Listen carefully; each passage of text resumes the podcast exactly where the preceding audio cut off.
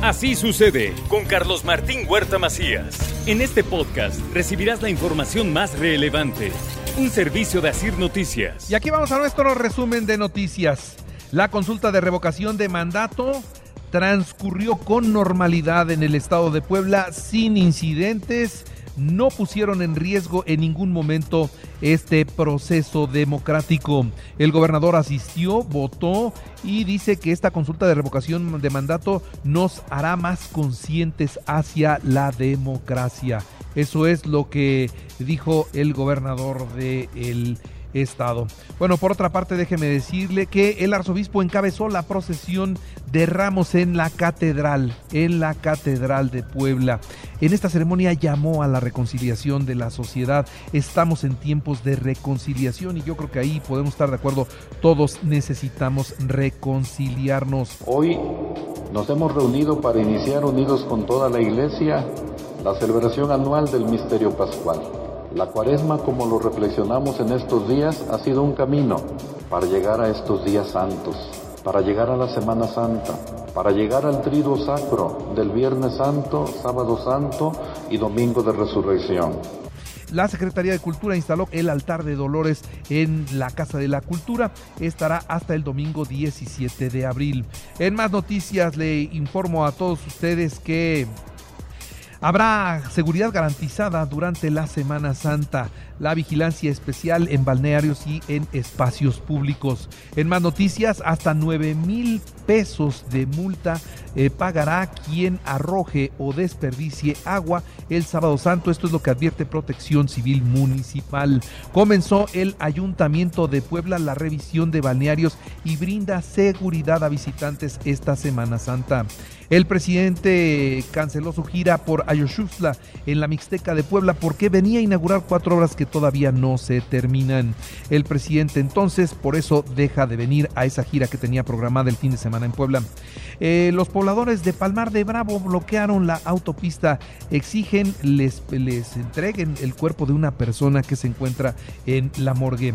En otras noticias, hayan un cadáver en la, la barranca de Cohuacán sobre la autopista siglo XXI se presume sea alguna víctima de secuestro. Eso es lo que se considera. Y bueno, también se encontraron restos, restos en bolsas de plástico en el Parque de las Ninfas. Esto sigue descomponiéndose lamentablemente. Sobre el hidrocarburo, la Policía Estatal aseguró tres vehículos cargados con hidrocarburo en la zona de Aguazotepec. El huachicoleo, como usted puede ver, continúa.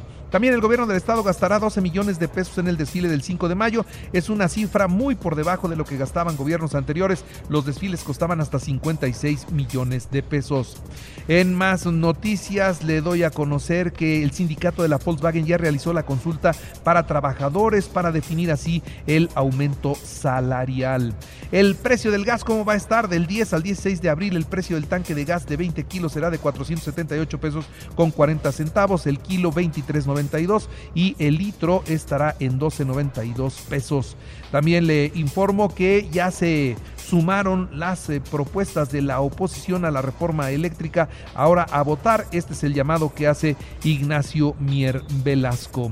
En la Benemérita Universidad Autónoma de Puebla con gran éxito concluyó la Feria Nacional del Libro 2022. La rectora Lilia Cedillo hizo el último recorrido. La verdad es que resultó todo un éxito. Vinieron autores, hicieron presentaciones, discusiones, de veras un evento de primerísimo nivel, la Feria Nacional del Libro 2022 en la máxima casa de estudios. El IMSS eh, recomienda utilizar con precaución los productos de sanitización para evitar que las reacciones en la piel. Ahora hay que cuidarnos de no pasarnos de limpieza, ¿no? una reunión con gobernadores y el presidente de la República para que, pues para ir tratando los temas sobre la jornada de vacunación y lo que viene, lo que se tiene que seguir haciendo. Por cierto, hoy inicia una jornada de vacunación en Puebla, hoy inicia jornada de vacunación en la ciudad de Puebla, es eh, de refuerzo y para todos los rezagados, para todos, así que hoy y hasta el 13 de abril se puede usted vacunar en esta ciudad de Puebla. En la información nacional e internacional, la consulta ciudadana para la revocación de mandato alcanzó los 16 millones de votos, lo que significa el 17% del padrón. Por lo tanto, no alcanza el 40% para ser vinculante, pero no es necesario. El 90% de los asistentes respaldaron al presidente para que continúe al frente de la nación. El mismo presidente de México celebró el inédito ejercicio democrático donde se avanza hacia la democracia participativa. Hoy el pueblo tiene la forma de cambiar a su gobierno si así lo considera. El INE, en voz de Lorenzo Córdoba, consejero presidente, destacó la impecable actuación de todo el sistema que permitió el conteo rápido y la numeralia sin mayores contratiempos. Salió muy bien organizada la consulta, muy bien hecha, insisto. Los partidos políticos de oposición criticaron la intervención del Estado y el despilfarro de recursos en la consulta que se quedó lejos de los objetivos centrales. Por su parte, Morena celebró diciendo en voz de Mario Delgado que al tener una tercera parte de casillas se obtuvo una tercera parte de los votos que en realidad sumados le dan a Morena una fortaleza mayor a la que se tuvo en la elección anterior. Por lo tanto, es claro que este gobierno está más fuerte que nunca, dice el líder de Morena. El pueblo es el que manda, así lo señaló el presidente de la República justamente cuando fue él a, pues a la consulta, le dieron su boleta y eso fue lo que comentó. Que se quede, que se quede para siempre. Eso es lo que gritaban algunos trabajadores en dos bocas. Están contentos con el presidente y ellos ya no quieren ni siquiera que, que se vaya, sino que se quede para mucho tiempo más. El presidente nacional de Morena, Mario Delgado, tomó el volante de una camioneta y llevaba a las personas a votar y decía, la camioneta, ¿quieres votar? Yo te llevo. ¿Eso es una falta? Sí, es una falta al, al proceso. Vamos a ver qué resulta de todo.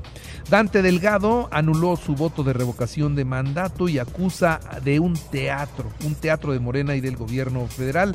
El dirigente de Movimiento Ciudadano eh, dijo que el presidente es un, es que ese es un capricho del presidente esta consulta y nada más. En la información internacional, el Papa Francisco pidió el domingo una tregua pascual en Ucrania. ¿Para qué? Para llegar a la paz a través de una verdadera negociación. Rusia nombró un nuevo comandante para su guerra en Ucrania tras sufrir duros reveses en el intento de invasión. Esto es lo que informó eh, la inteligencia de los Estados Unidos. Por cierto, los ataques rusos han dejado 10 muertos cerca de Kharkov. Las bombas golpearon cuatro ciudades de la región, según el gobierno de esas localidades. Y por cierto, el actual mandatario centrista en Francia, Emmanuel Macron y su rival de la ultraderecha, Marine Le Pen, bueno, pues estarán en la pelea de segunda vuelta presidencial en Francia tras ser dos candidatos fuertes para la segunda vuelta con una ventaja mayor, mayor a lo esperado a favor del actual jefe de Estado. Y es que su posición frente a la guerra creo que lo ha consolidado. Y por cierto, los soldados rusos denuncian a través de una llamada telefónica que se han quedado sin alimentos. Eh, les han enviado alimento enlatado en mal estado y ahora dicen que han estado comiendo perro porque no tienen nada que comer. En la información de los deportes, Puebla empató a dos con Pumas y se mantiene en el tercer lugar de la tabla general. Tigres 1-0 a Querétaro, América 3-0 a Juárez, Monterrey 1-0 a Santos, San Luis 2-0 ante León, Chivas 1-1 con Toluca y Mazatlán empató a 1 con Cruz Azul. Real Madrid derrotó 2-0 al Getafe y mantiene el liderato en la jornada 31 de la Liga de España. Barcelona 3-2 al Levante y el Mallorca venció 1-0 al Atlético de Madrid. El equipo de Javier Aguirre salió de los puestos del descenso.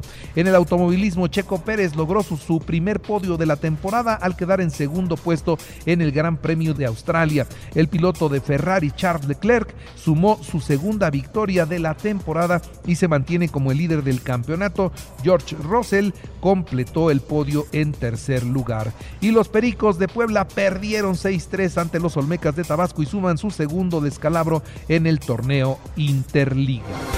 Así sucede con Carlos Martín Huerta Macías. La información más relevante ahora en podcast. Sigue disfrutando de iHeartRadio.